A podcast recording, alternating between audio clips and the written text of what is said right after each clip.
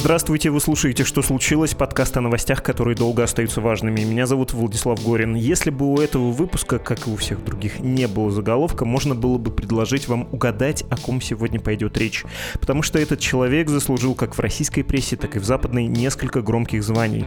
Спонсор «Русской весны», православный миллиардер, связной Москвы с правыми партиями в Европе. О ком идет речь? О Константине Малафееве. Сам себя в соцсетях он называет заместителем председателя Всемирного русского Народного собора, основателем телеканала «Царьград ТВ» и председателем общества «Царьград». Сегодня, 6 марта 2023 года, ФСБ России сообщила, что на Малафеева готовилось покушение, цитата из заявления спецслужбы. Террористический акт планировалось осуществить путем подрыва самодельного взрывного устройства, прикрепленного под автомобиль Малафеева. Упоминается, что таким же образом было осуществлено в 2022 году покушение на другого правого российского политика Александра Дугина. Его не было в машине, погибла его дочь Дарья. По факту покушения на Малафеева возбуждено уголовное дело о теракте, об участии в деятельности террористической организации и о незаконном обороте взрывчатых веществ. Назван и предполагаемый организатор. Им, по словам ФСБ, был основатель русского добровольческого корпуса Денис Капустин, который действовал под контролем украинских спецслужб, то есть СБУ. Кстати, про Капустина, он же Никитин, и про русский добровольческий корпус, воюющий на стороне Украины, был предыдущий выпуск нашего подкаста. А в этом эпизоде вспомним историю Константина Малафеева. В частности, поговорим о его поддержке «Русской весны» и конкретно Игоря Стрелкова, о телеканале «Царьград» и о попытке приобрести себе целую партию с представительством в Госдуме, то есть «Справедливую Россию». Ну а по большому счету это будет беседа о том, насколько влиятелен Малафеев. Встречайте через несколько мгновений журналистку, специальную корреспондентку издания «The Bell» Ирину Панкратову.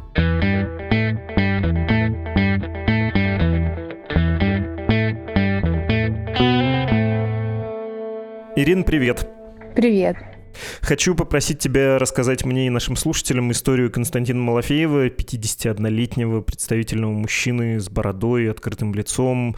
Актер с такой внешностью вполне мог бы пройти голливудский кастинг на роль современного российского монархиста, которым он, собственно, и является.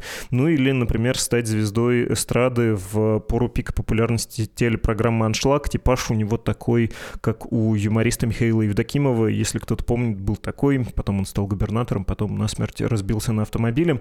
Ты автор текста в Белли о Малафееве, и у вас там был совершенно миядзаковский заголовок «Кибермонархия Константина Малафеева. Как устроен бизнес православного миллиардера».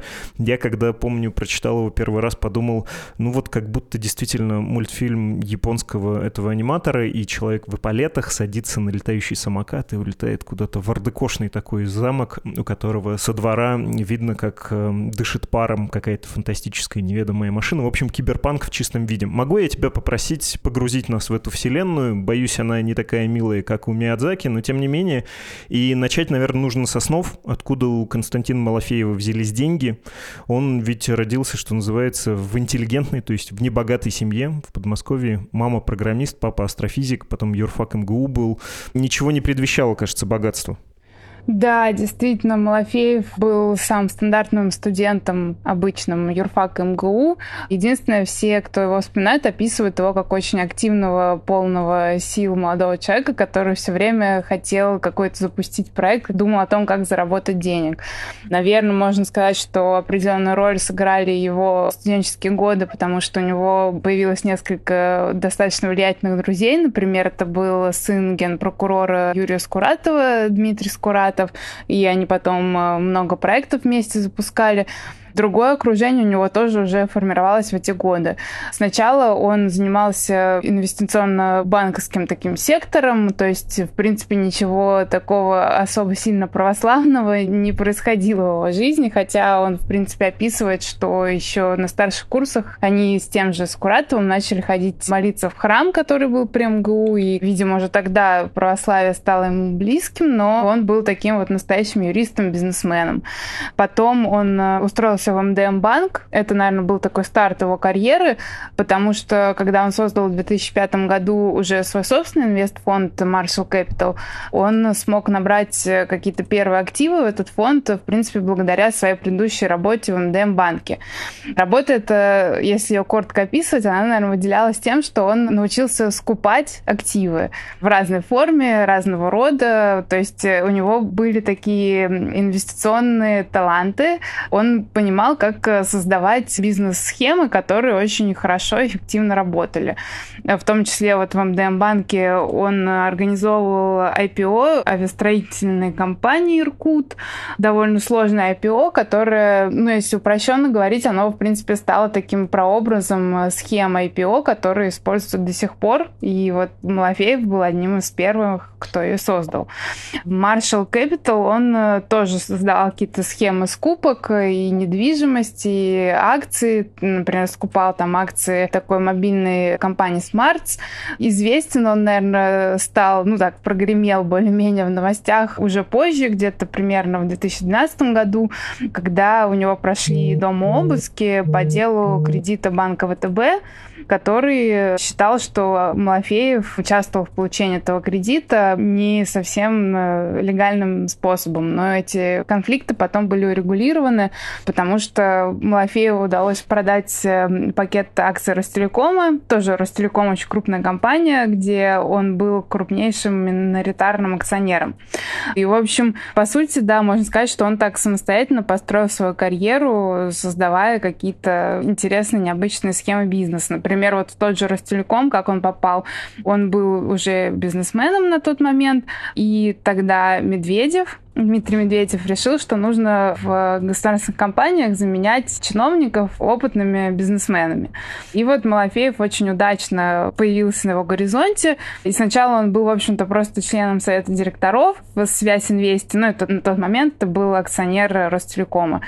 И при том, что он был просто членом совета директоров, все описывают его как серого кардинала этой сферы.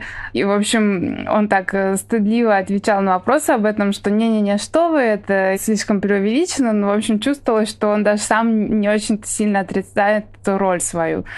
И как-то постепенно он вырос до вот такого вот э, крупного инвестора, инвестора своих собственных компаний, у него были уже какие-то международные проекты, то есть э, таким он монархистом стал гораздо позже, уже, наверное, вот после 2014 года.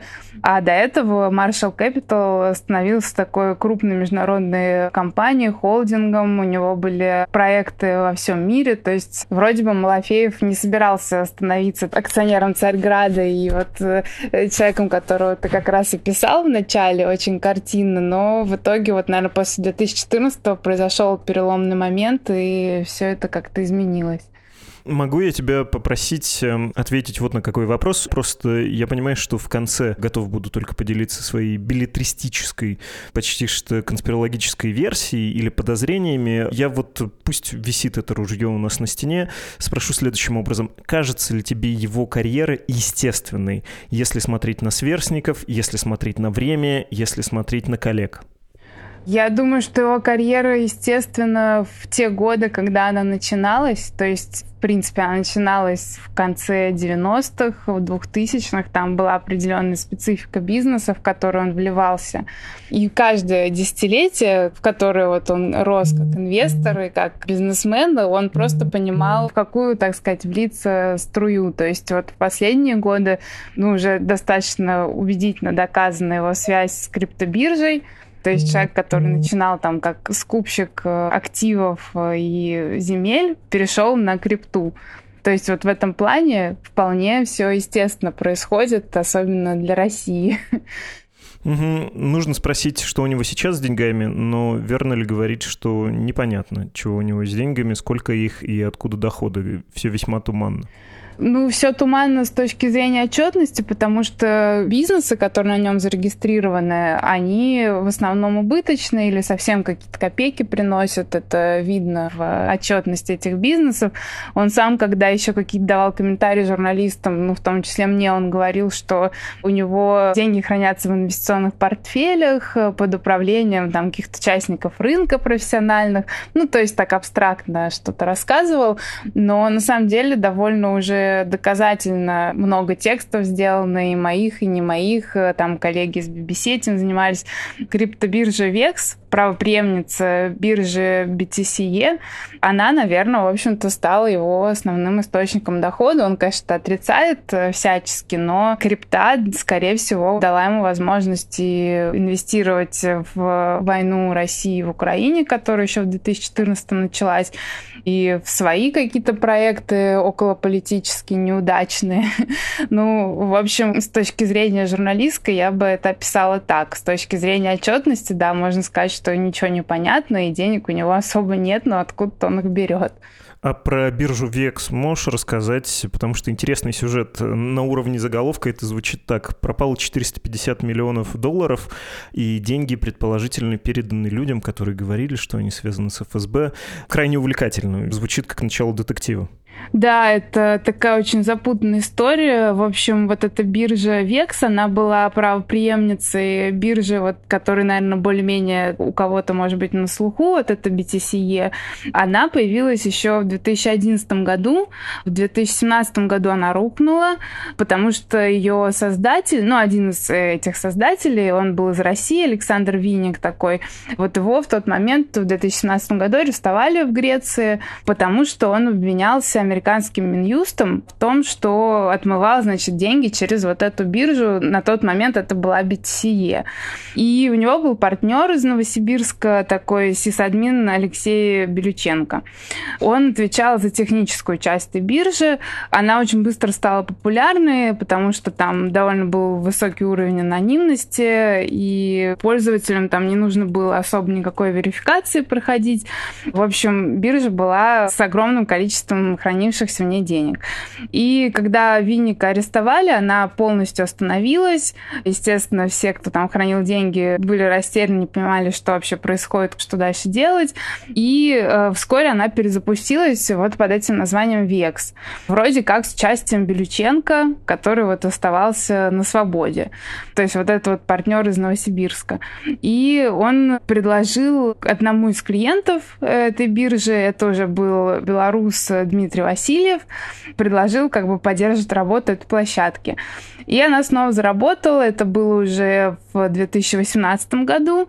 И вскоре Васильев объявил публично, что он этот векс продает киевскому предпринимателю, такому Дмитрию Хавченко. Хавченко был известен в основном тем, что он воевал в Донбассе под позывным «Морячок». И вот э, тогда, в общем-то, стало уже ясно, что тут как-то торчат немножко уши Малафеева, потому что морячок этот был очень близко связан с окружением Малафеева, с Бородаем, который был политическим консультантом Малафеева перед тем, как уехал в ДНР и стал там премьер-министром. В общем, э, начиная с этого момента, с 2017 года, стало уже более-менее понятно, что Малафеев имеет отношение к покупке этой биржи. Он это очень долго упорно отрицал, но в итоге было очень много каких-то косвенных признаков, и журналисты разные выпускали материалы об этом. Вот русская служба BBC выпускала большое расследование. Ну, в общем, уже на данный момент особо сомнений в этом нету, в том, что это была сделка, произведенная непосредственно с его участием, видимо, с участием ФСБ, с давлением на вот этих вот э, собственников этой биржи изначальных.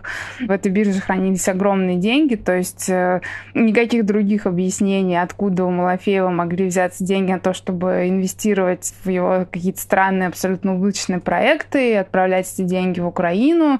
Никаких других объяснений этого просто не существует, он их тоже не дает, поэтому, в общем-то, достаточно очевидно, что речь идет вот об этой вот истории. Угу. Давай поговорим про то, во что вкладывает Малафеев свои деньги последние несколько лет, про его убеждения. Как бы ты их описала? Он их сам описывал, на самом деле, по-разному в разные периоды своей жизни. То есть, когда еще начинал какую-то более-менее международную деятельность, он даже был таким немножко оппозиционным человеком. То есть, монархистом он был примерно всегда, но еще в 2014-2015 он говорил, что вот я критикую власть, но не критикую Путина. То есть, для меня вот Путин — это такой потенциально царь, а все остальное мне может не нравиться. И действительно, когда он запустил в 2014-м Царьград свой канал, канал этот э, критиковал действительно разные государственные решения, там работу Госдумы, ну, много чего критиковал, кроме действительно от Путина. Потом как-то у него взгляды трансформировались, э, и постепенно-постепенно он стал поддерживать уже практически все, что происходит в России, что делает российская власть. Явно у него были какие-то политические амбиции в разной форме реализованные, но никуда его толком-то, по сути, не подпустили, потому что, видимо, он выглядит для власти как какой-то неконтролируемый, не совсем понятный человек. Так что, несмотря на его взгляды, достаточно про правительственные, абсолютно про путинские, он не смог добиться каких-то вот высоких позиций во власти.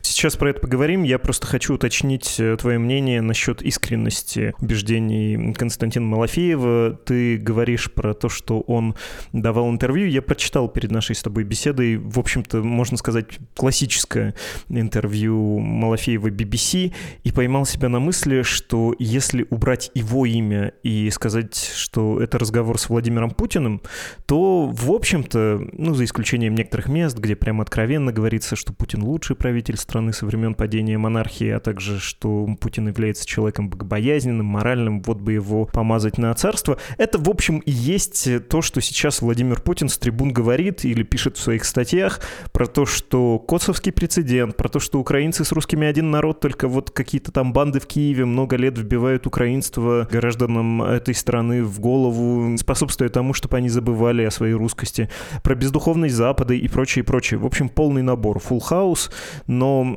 честно говоря, я не знаю. Понимаю, что по прошествии лет, и когда Владимир Путин сто раз это повторил с трибун, это уже кажется нормальным и даже где-то, может, не противоречивым, но нет, нужно стряхивать себя это ощущение. Это довольно противоречивая картина мира. И я не уверен, что она так уж искренне Малафеевым тоже исповедуется. Есть у тебя по этому поводу какое-то суждение, может быть, даже сугубо субъективное? Ну, я вспоминаю, как я с ним общалась, когда я готовила текст о нем, но это было, конечно, давно, это был, получается, 2019 год, но он, в общем-то, после этого уже в целом-то перестал общаться с журналистами в такой форме. Но когда мы разговаривали, то есть мы встречались, сидели у него в кабинете, довольно подробно общались, у меня было ощущение, что те взгляды, которые он транслирует, они для него искренне, ну, по крайней мере, ему кажется, что он так и думает. То есть на тот момент он выглядел как человек, который хочет создать свою партию политическую, хотя это отрицает. Человек, который хочет транслировать свою точку зрения, чтобы с ней соглашались. Еще мне кажется, что он привык буквально вот со студенческих лет встраивать свою точку зрения в ту, которая, в принципе, существует, в ту, которая эффективна для развития, для получения статуса, денег. То есть он сочетает свои какие-то искренние мысли и то, что в тренде. И пытается по этой схеме действовать до сих пор вообще, в принципе, всегда по ней пытается действовать. Но это мое ощущение от него. Просто, может быть, уже сейчас это не работает, и в разные моменты его жизни это когда-то работало, когда-то не работало. Но он по-другому не умеет, поэтому он вот действует так. Мне кажется, вот так. И потом на его точку зрения, по-моему, достаточно сильно влияет, э, что конкретно происходит. То есть, допустим, у него был период, когда он хотел вступить, э, ну и вступал уже в партию «Справедливая Россия», то есть это все-таки не «Единая Россия», какая-то другая партия, не стопроцентно, так скажем, наверное, пропутинская, не совсем провластная, но он взгляд этой «Справедливой России» разделял, какой-то у него был оптимистично настроенное то, что он будет там реализовывать свои идеи. Но в итоге они не поделили что-то с участниками партии. Ну, как я помню, что я тогда общалась с представителями этой партии, они в личных разговорах говорили, что он себя вел как покупатель в лавке, то есть хотел, чтобы за те деньги, которые у него есть, ему дали, значит, какие-то возможности.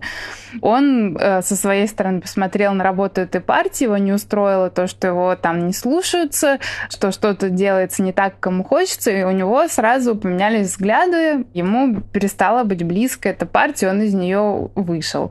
И вот это характеризует его поведение во всех ситуациях. То есть сначала ему может что-то нравиться, если там идет э, что-то сильно не так, как ему хочется, он сразу перестает э, эти взгляды разделять и любить, э, там, не знаю, эту партию, направление, бизнес и так далее. Ну, в общем, да, это конец 2010-х, и можно, наверное, употребить термин «приватизация партии». Была такая попытка, и партийная система, в частности, ее лидер Сергей Миронов Малафеева отвергли, хотя он инвестировал туда деньги, и были заявления типа, ну, конечно, я разделяю ценности, хоть партия пока не очень готова к монархическим идеям. У него вот эта амбиция создать монархическое движение, превратить его в партию и быть то ли ногой власти, то ли в какой-то момент претендовать на власть, безусловно, присутствует, и видимо, до сих пор. Про это можем еще поговорить, но мне кажется, что мы перескочили хронологически через э, финансирование русской весны. Это не мои слова, это FT, по-моему, так писала аж на уровне заголовка «Человек, который спонсировал русскую весну». Давай про это поговорим. Интересно твоя точка зрения на его роль в этом процессе, ну, как это деликатно выразиться, в сепаратистском движении на востоке Украины и в Крыму. Что ты думаешь про это? А, его роль довольно велика. Во-первых, он финансировал боевые действия, которые в 2014 году начались. Он это всегда отрицал, то есть как он говорил, что да, я направлял какие-то деньги, но они все шли на гуманитарную помощь. Но это, конечно, довольно было бы забавно в это поверить, учитывая, что в ДНР премьер-министром стал Александр Бородай, который был много лет таким, не знаю, как его правильно называть, консультантом, политтехнологом Малафеева. Малафеев говорит консультант, да. Ну да, ну, по сути, это такой был крупнейший политтехнолог э, в его холдинге Marshall Capital, хотя вроде бы там не надо было консультации политтехнолога, но по сути он таким являлся. Плюс Игорь Стрелков, который стал министром обороны в ДНР. И опять же доказаны факты связи Стрелкова и Малафеева, то есть украинские спецслужбы публиковали как минимум их телефонный разговор, который происходил в 2014 во время захвата Славянска, и были перехвачены переговоры, где Стрелков называл собеседника Константин Валерьевич, тот понятным, довольно узнаваемым голосом ему отвечал, и вот они, значит, обсуждали, как идут э, военные действия, как Малафеев эти действия поддерживает финансово, как он за них рад, то есть все эти факты, они доказаны, и мы можем довольно уверенно утверждать, утверждать, что Малафеев участвовал в той войне, которая, по сути, вот в 2014 году и началась. Ну и плюс в Украине возбуждали уголовное дело. Следственный комитет Украины обвинял Малафеева в том, что он финансировал боевые действия в ДНР, в ЛНР. То есть, в общем, это все довольно очевидные факты. Мне даже, честно говоря, кажется, что Малафеев на самом деле ими всячески гордится. И ему хотелось всегда, чтобы это было известно, открыто, понятно. То есть, в общем, для него это такой предмет гордости и успеха его карьеры. Да, ты сказала про Константин Валерьевич из этих перехватов. Во-первых, перехваты, насколько я понимаю, Стрелков подтвердил в конечном счете, что они настоящие, что это не компиляция, не подделка. Во-вторых, там точная цитата «Здравия желаю, Константин Валерьевич». Такой, в общем, хорошо показывающий, кто тут босс, а кто подчиненный белогвардейский карнавал, назовем это так.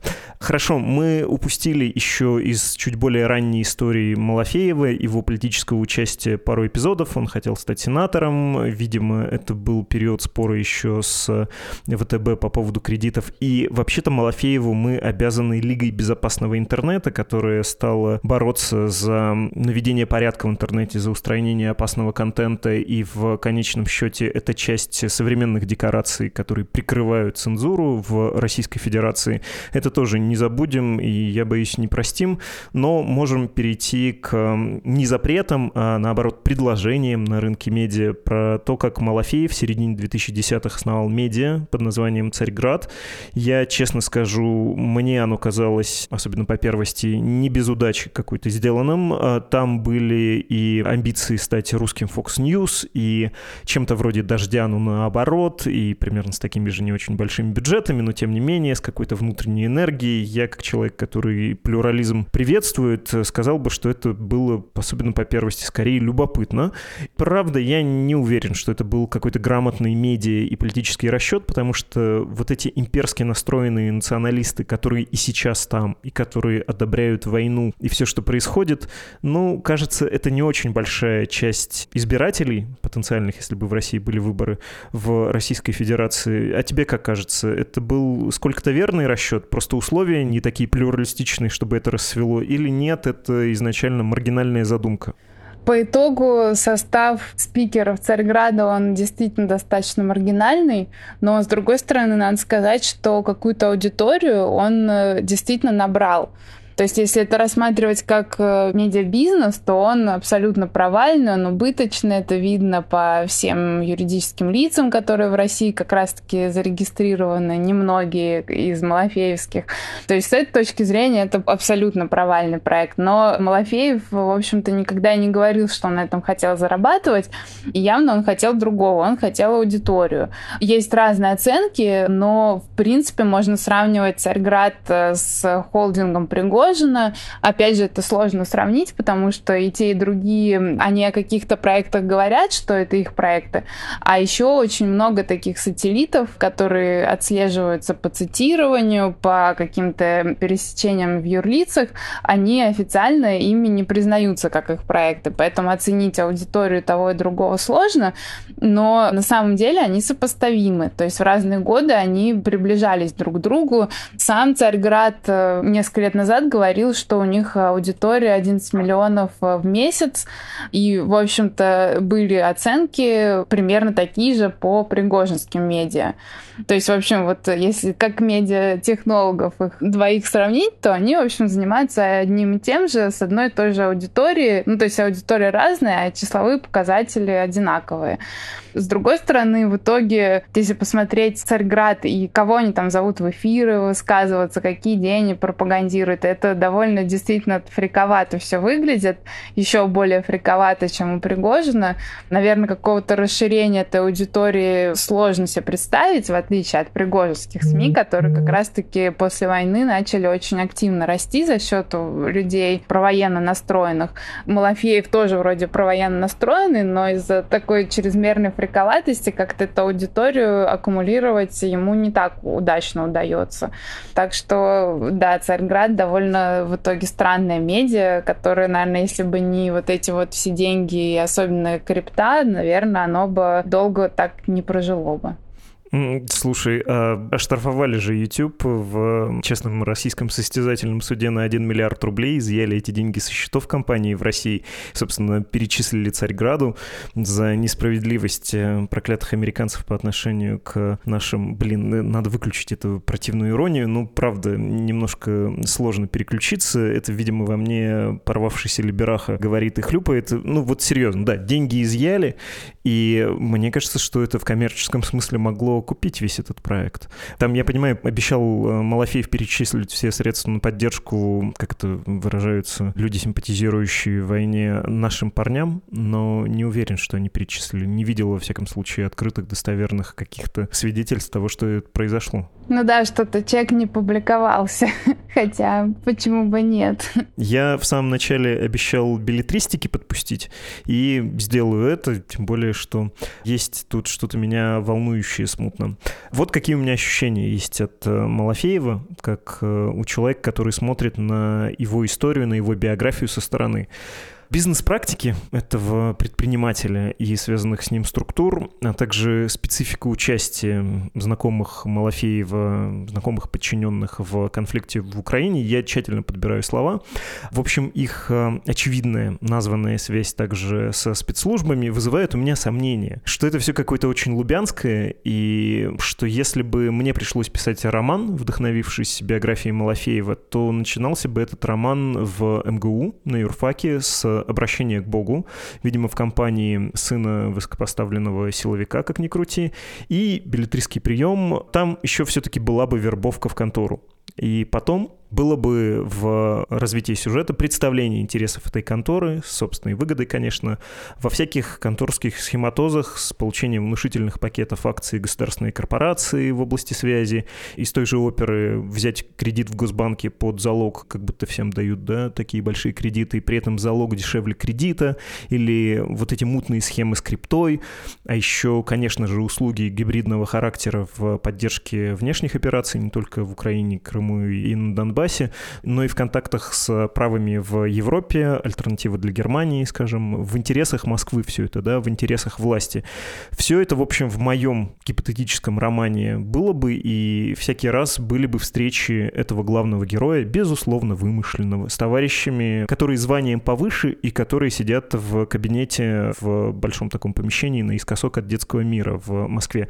У тебя какие ощущения? Думаешь ли ты, что герой твоего романа, если бы ты, в свою очередь, писал делал нечто подобное, был бы примерно таким же, ну, в общем, завербованным человеком, или он у тебя вышел бы скорее предприимчивым, чувствующим конъюнктуру, ну, таким немножко комбинатором? Смотря что понимать под завербованным. То есть контакты с ФСБ у него есть, это более-менее, мне кажется, очевидно. Без таких контактов он бы не смог построить подобную империю и ее так развивать, и все эти годы как-никак выстоять, и уходить от различных претензий финансовых и судебных. Другое дело, что мы же говорим о Москве, федеральном уровне, о огромном бизнесе, и ФСБ в Москве это тоже тоже огромная контора с, так сказать, кучей своих подразделений, интересов, и, наверное, у него совпадают интересы с какой-то частью этой конторы, а с какой-то не совпадают. То же самое, как, грубо говоря, башни Кремля явно не поддерживали его никогда все, но точно была одна или две, которые поддерживали.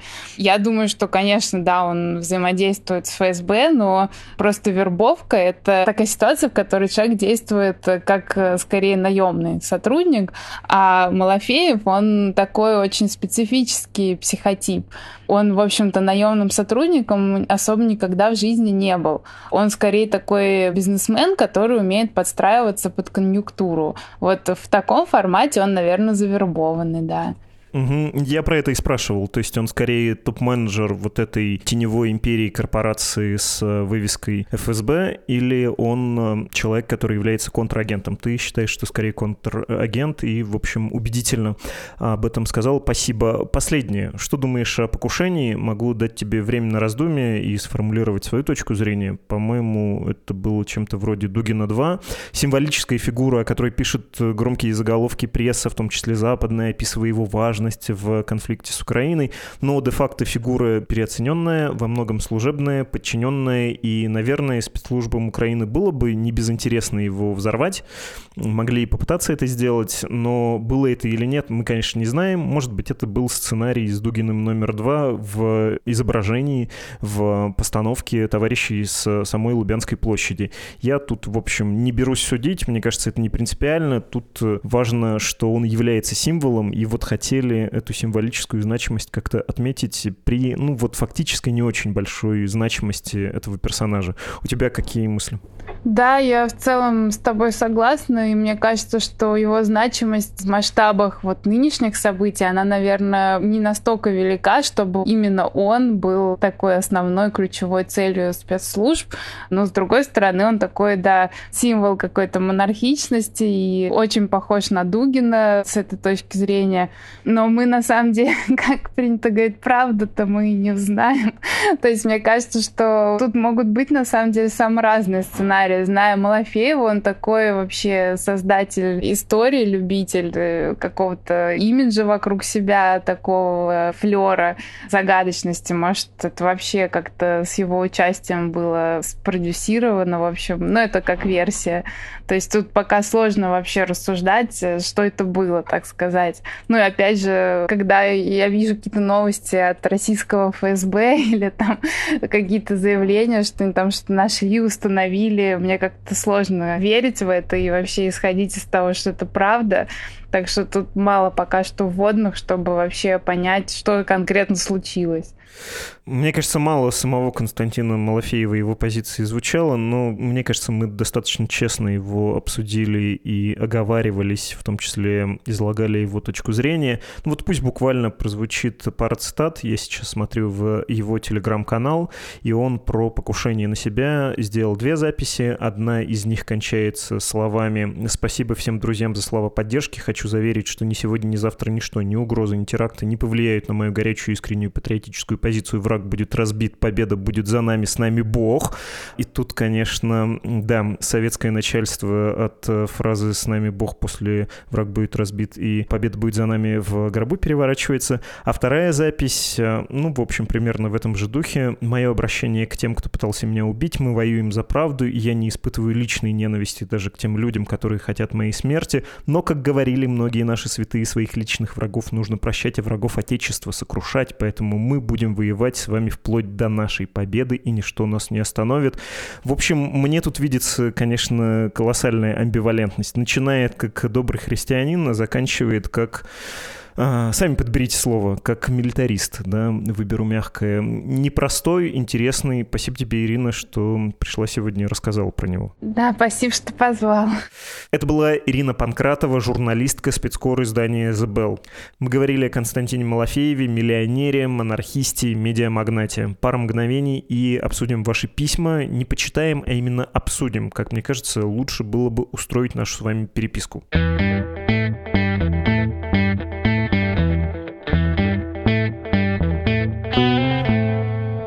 Так, традиционное напоминание, «Медуза» живет за ваш счет, вы главный источник нашего финансирования, так что если у вас есть возможность и если для вас это безопасно, поддержите, пожалуйста, «Медузу» на страницах support.meduza.io и save.meduza.io.